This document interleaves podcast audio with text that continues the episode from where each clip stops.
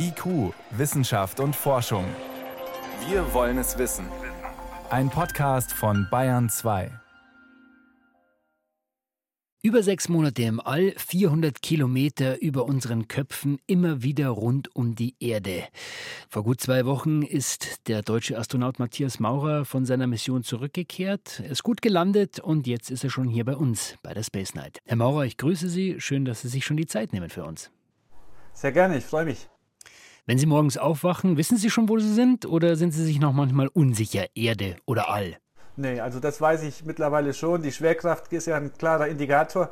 Äh, morgens wiegt mein Körper viel, viel mehr als im All, also weiß ich, ich bin auf der Erde. Jetzt darf man ja nicht einfach nach Hause gehen, wenn man zurückkommt von so einer langen Mission. Wo sind Sie gerade und was ist in den letzten Tagen gelaufen? Also ich bin jetzt im Astronautenzentrum in Köln und äh, als ich angekommen bin hier in Köln vor knapp zwei Wochen, war ich zuerst einmal untergebracht im Envy Hub. Das ist so ein Gebäude, äh, in dem wir normalerweise Raumfahrt-Medizinstudien durchführen und dort fand dann die Nachbetreuung statt. Also Mediziner haben sich dann um mich gekümmert, auch Physiotherapeuten und Sportwissenschaftler und so langsam werde ich dann wieder in die Gänge gebracht.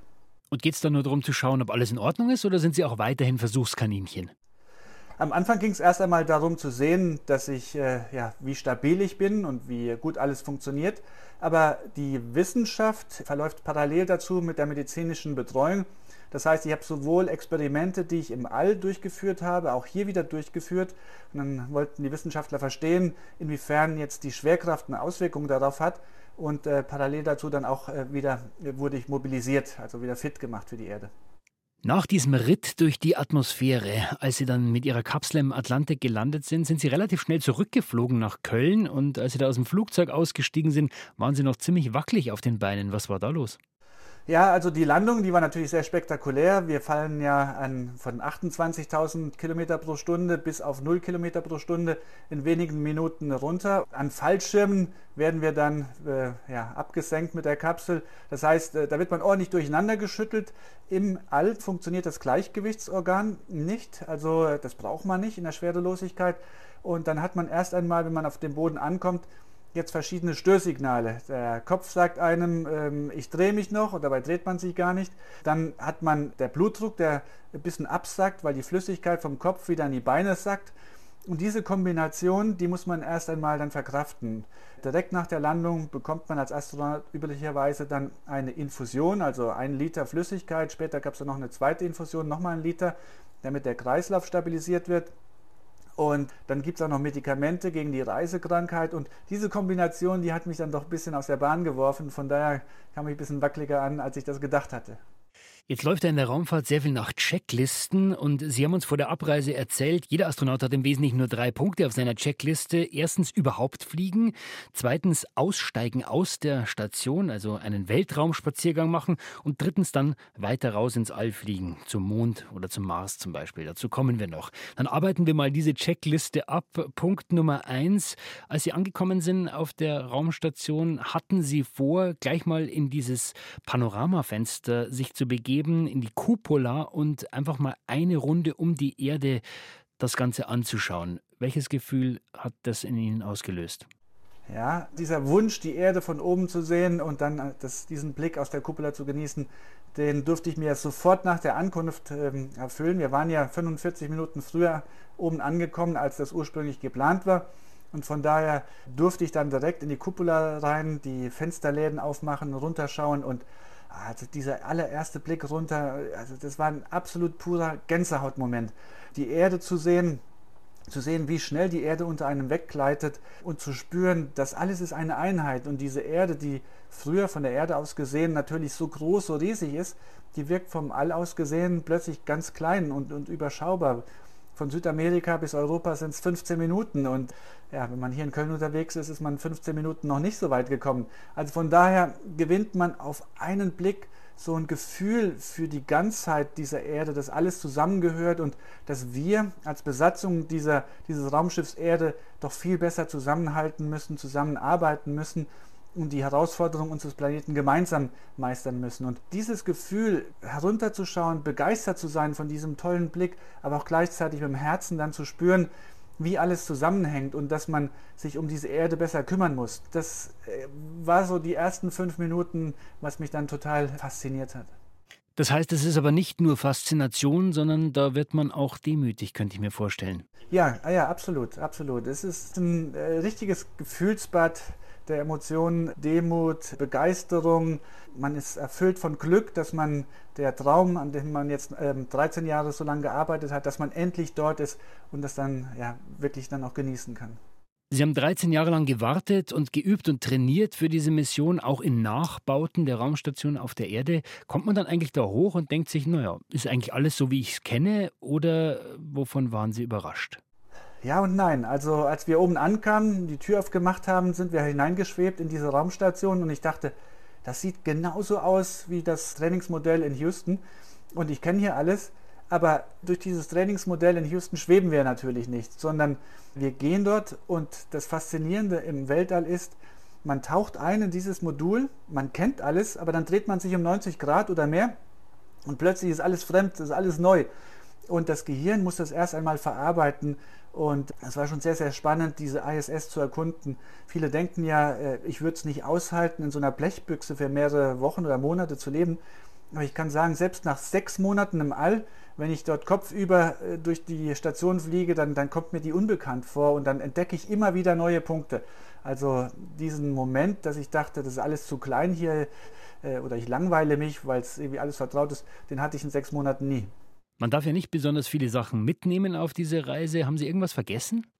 Nee, ich hatte alles, was ich brauchte, hatte ich dabei. Ich meine, die NASA und die ESA wissen nach 20 Jahren ISS-Raumflug ziemlich genau, was Astronauten oben brauchen. Prinzipiell hatten wir eigentlich sogar mehr, als ich vielleicht für mich persönlich für einen Campingurlaub eingepackt hätte.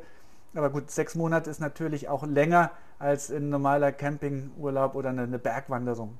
Sie hatten weit über 100 Experimente dabei, die Sie durchführen mussten. Wie haben Sie diese normale Arbeit nach der ganz kurzen Eingewöhnungszeit, wie haben Sie diese normale Arbeit erlebt? Auf der ISS ist der Arbeitsalltag sehr stark durchgetaktet. Das heißt, morgens um 7.30 Uhr geht es in der Regel los mit einer ersten Besprechung. Und dann muss man Volldampf arbeiten und auch Sport machen, bis abends wieder dann um 7.30 Uhr. Also zwölf Stunden des Tages sind komplett weg. Und dieser Ablauf ist so stark koordiniert, da hat man keine Zeit, um irgendwo langsam zu werden oder auch um Fehler zu machen. Das ist eigentlich so nicht vorgesehen. Natürlich passiert das ständig, dass irgendetwas nicht so funktioniert, wie es geplant wurde. Und dann muss der Plan sofort wieder umgestellt werden. Und äh, man hat also jeden Tag wieder morgens um 7.30 Uhr diesen Erfolgsdruck, sich zu fragen, okay, schaffe ich heute alle Planung, so wie das vorgesehen ist, oder was bringt der Tag heute wieder? Und abends um 7.30 Uhr ist man dann eigentlich sehr, sehr froh, erleichtert. Der Tag hat wieder funktioniert wie geplant und ich habe alles erreicht. Ich habe auch die wissenschaftlichen Experimente so umsetzen können und dann ist Zeit für Abendessen und dann ist man eigentlich schon wieder so stark erschöpft, nicht nur körperlich, sondern auch mental, weil, weil diese Herausforderung, dieser Leistungsdruck ja jeden Tag wieder aufs Neue kommt. Die Arbeitszeit ist sehr stark durchgetaktet, sagen Sie. Hat man da nicht auch mal einen Durchhänger, so einen Tag, wo man sagt, heute kann ich nicht? Ja, also so einen kleinen Durchhänger hat natürlich jeder Mensch einmal. Wir sind ja keine Maschinen, aber man hat auch ein Team bei sich dabei und jeder von uns achtet auch auf seine Freunde, auf seine Kollegen. Und wenn man merkt, okay, da ist jetzt jemand, der hat heute ein paar mehr Probleme, jetzt es muss nicht sein, dass es ein Durchhänger ist, sondern einfach, dass das Experiment ein bisschen komplexer gestaltet ist oder dass es, äh, dass es Probleme gab und dass man hinter der Timeline, also hinter der roten Linie, die äh, genau vorgibt, wann ich wo zu sein habe, dass man da hinterherhängt und dann sind direkt die Kollegen dabei und sagen, keine Sorge, ich mache dann deine nächste Aktivität, ich unterstütze dich dabei. Und das ist alles ein Geben und ein Nehmen und das zeigt, wie wichtig es ist, dass man ein ganz harmonisches Team hat. Und wie viel Zeit ist in diesem Team, auch mal Faxen zu machen und zu lachen? Oh, wir haben jeden Tag von morgens bis abends gelacht. Also das ist ganz, ganz wichtig, dass man auch diese Zeit nimmt, dass man auch mal ein bisschen Unsinn macht, einfach um diese Anspannung, diese Daueranspannung aufzulockern und auch einfach mal Mensch zu sein. Sie sind selber Materialwissenschaftler, Herr Maurer, und diese Experimente lagen Ihnen auch besonders am Herzen. Da ging es zum Beispiel um neue Betonmischungen und auch neue Oberflächen, äh, die Bakterien oder Viren abweisen. Kann man denn jetzt so kurz nach dieser Mission schon sagen, wie erfolgreich diese Experimente waren, was die gebracht haben? Ja, also erfolgreich waren sie insofern, dass das wissenschaftliche Programm sauber abgearbeitet wurde und jetzt müssen die Proben äh, mit, der nächsten, mit dem nächsten Raumfahrttransporter wieder zurückgebracht werden zur Erde. Also die sind noch oben, die habe ich sauber verpackt und ich hoffe, dass die im Herbst jetzt auf der Erde wieder eintreffen. Und ich bin ganz gespannt, dann auch mit den Wissenschaftlern zu sprechen und zu hören, was kam dabei raus. Und vor allen Dingen auch das Experiment mit den Oberflächen war ja eingebettet in ein Erdexperiment, bei dem viele Schulen mitgearbeitet haben, wo auch dann Schüler diese Gleichmetalllegierung dann auch genauso in Experimenten geprüft, angefasst haben. Und das ist natürlich ganz spannend zu sehen, wie verhält sich dieses Material auf der Erde, auf dem All, auch mit vielen verschiedenen Menschen. Der Austausch auch mit jungen Leuten, mit äh, Kindern, mit Schülerinnen und Schülern war Ihnen immer sehr wichtig. Sie haben auch gesagt, ähm, Sie wollen zeigen, dass man nicht aufhören darf zu träumen, jetzt wo Sie sich diesen Traum erfüllen. Warum glauben Sie, ist es so wichtig, dass wir Kinder und Jugendliche für Technik und für Raumfahrt begeistern? Also Raumfahrt an sich fasziniert die Menschen schon seit jeher. Ich meine, mein Mission Patch ist inspiriert von der Himmelsscheibe von Nebra, 4000 Jahre alt und zeigt eigentlich, dass die Menschen damals schon in den Himmel geschaut haben und hatten die gleichen Fragen, die wir auch heute noch haben, nämlich wie ist das alles da draußen entstanden? Wie funktioniert das Weltall? Gibt es Leben dort draußen? Und ja, was kann ich dort draußen noch lernen und entdecken? Der Mensch an sich ist neugierig, der Mensch möchte verstehen und die jungen Menschen von heute überlegen sich natürlich, was mache ich in Zukunft? Welchen Beruf werde ich einschlagen? Wie werde ich mein Leben gestalten? Und es ist ganz, ganz wichtig, dass man hier dann auch seinem Herzen folgt und sagt, ich mache das, wo ich Talent habe und ich mache das, was mir Spaß macht. Und ich möchte natürlich auch etwas beitragen, beitragen zur Gesellschaft und auch in menschlichen Fortschritt für die Gesellschaft oder auch für das Wissen allgemein zu erreichen. Und das liegt mir sehr am Herzen und ich freue mich da total immer, wenn ich da auch dann die Jugend inspirieren kann. Sollte es einer von denen mal schaffen, auch da hochzukommen, eine Frage, die immer wieder gestellt wird, wie schmeckt es da oben? Also schmeckt der Kaffee so wie zu Hause oder ist das eher wie im Flugzeug, dass man so den Eindruck hat, na, muss man irgendwie immer ein bisschen mehr würzen? Ja, also wir haben im Weltall in der Schwerelosigkeit eine Umlagerung der Flüssigkeit. Das heißt, die Flüssigkeit, die mir jetzt hier beim Stehen in die Beine sackt, die würde mir oben im All nicht mehr in die Beine sacken, aber das Herz pumpt natürlich weiterhin. Von daher habe ich mehr Flüssigkeit im Kopf. Das sieht man auch ganz schön, wenn man sich Bilder von mir anschaut. Im Weltall habe ich einen dicken Kopf. Dann fragen die Leute immer, bist du dicker geworden? Hast du zugenommen? Dann sage ich, ja, schau dir mal meine Beine an. Und dann haben sie gesagt, oh, du hast abgenommen. Dann sage ich, weder noch. Das ist einfach nur umgelagert ist so wie wenn man auf der Erde einen Kopfstand machen würde, dann sieht man auch, es wird der Kopf dick und rot und die Beine werden dünner. Und das hat den Nebeneffekt, dass die Nasenschleimhäute dann zuschwellen oder auch die Nebenhöhlen zugehen. Und deswegen riecht man per se schlechter im All. Zusätzlich kommt noch dazu, dass in der Schwerelosigkeit natürlich warme Luft, jetzt wenn Sie an eine Suppe denken oder ein leckeres Gericht, wo die warme Luft dann aufsteigt und, und sie die ganzen Geschmacksstoffe dann einatmen können. Das passiert im Weltall ja nicht, weil die warme Luft ist nicht leichter wie hier auf der Erde, sondern das ist einfach gleich in der Schwerelosigkeit. Von daher kommen diese Geschmacksstoffe auch gar nicht so stark an der Nase an. Also beide Effekte führen dazu, dass wir weniger Geschmacksstoffe spüren und dadurch schmeckt das Essen auch ein bisschen fade.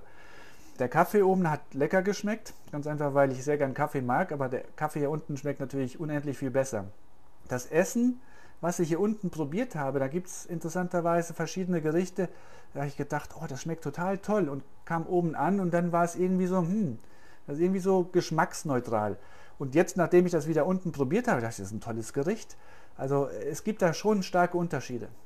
Jetzt ist Ihre Mission auch in eine Zeit gefallen, die hier auf der Erde sehr viele Probleme gebracht hat, der russische Angriff auf die Ukraine.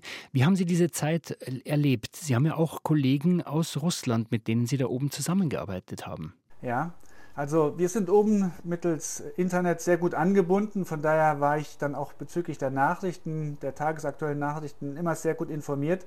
Und wir alle konnten es nicht fassen, dass wirklich da im Februar Russland diesen Krieg gestartet hat. Also für uns war noch ein Tag vorher, wenn wir uns alle einig haben gesagt, das, das, das wird nie im Leben zu einem Krieg führen. Also komplett Überraschung, entsetzt und schockiert. Und eigentlich sind wir ja oben so weit weg von den menschlichen Problemen im Raumschiff. Wir haben diesen Überblick, fühlten uns dann eigentlich distanziert von diesen irdischen Problemen. Aber gleichzeitig fliegen wir natürlich auch jeden Tag über die Ukraine drüber. Und nachts habe ich dann sehr stark gesehen, das Land war komplett dunkel und nur die Hauptstadt war hell. Sowas sehen wir eigentlich nur in Nordkorea. Das heißt, allein am Licht haben wir gesehen, okay, in dem Land ist etwas passiert.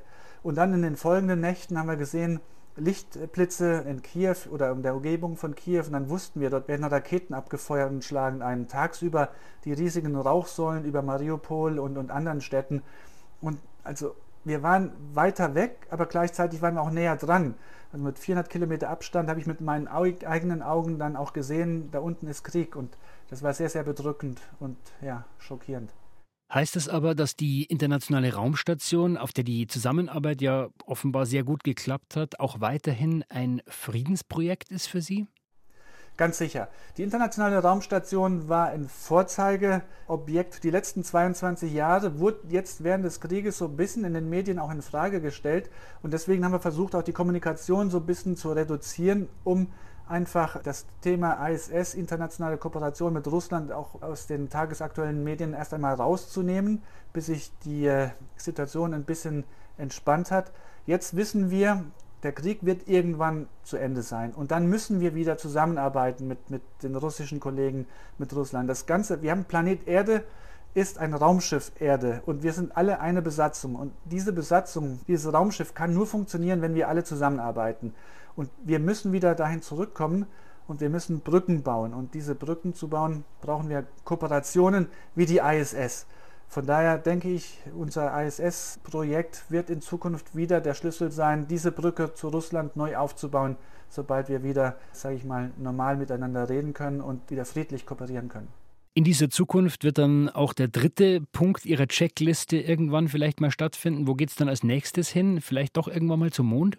Ja, also die bemannte Raumfahrt entwickelt sich jetzt Richtung Mond. Auf der einen Seite im erdnahen Orbit geht es mehr in die kommerzielle Raumfahrt, also ganz, ganz spannende Themen, die wir jetzt haben. Ich für mich versuche erst einmal jetzt fit zu werden und dann natürlich auch eine zweite Mission anzustreben. Würde mich sehr freuen, wenn es dann weiter hinausginge Richtung Mond, vielleicht einmal zu dieser neuen Raumstation, die um den Mond jetzt aufgebaut wird, oder vielleicht sogar bis zum Ende des Jahrzehnts auf die Mondoberfläche. Aber das wäre dann wirklich das Sahnehäubchen auf dem schönen Traum, den ich mir jetzt gerade erfüllen durfte. Wir werden diesen Weg auf jeden Fall weiter begleiten und äh, hoffen, dass Sie uns dann hier in der Space Night auch weiter berichten. Vielen Dank, Matthias Maurer, dass Sie sich so kurz nach der Ankunft schon Zeit genommen haben für uns. Ihnen und Ihrer Familie alles Gute. Sehr, sehr gerne. Ganz herzlichen Dank an Sie für das Weitertragen dieser Begeisterung.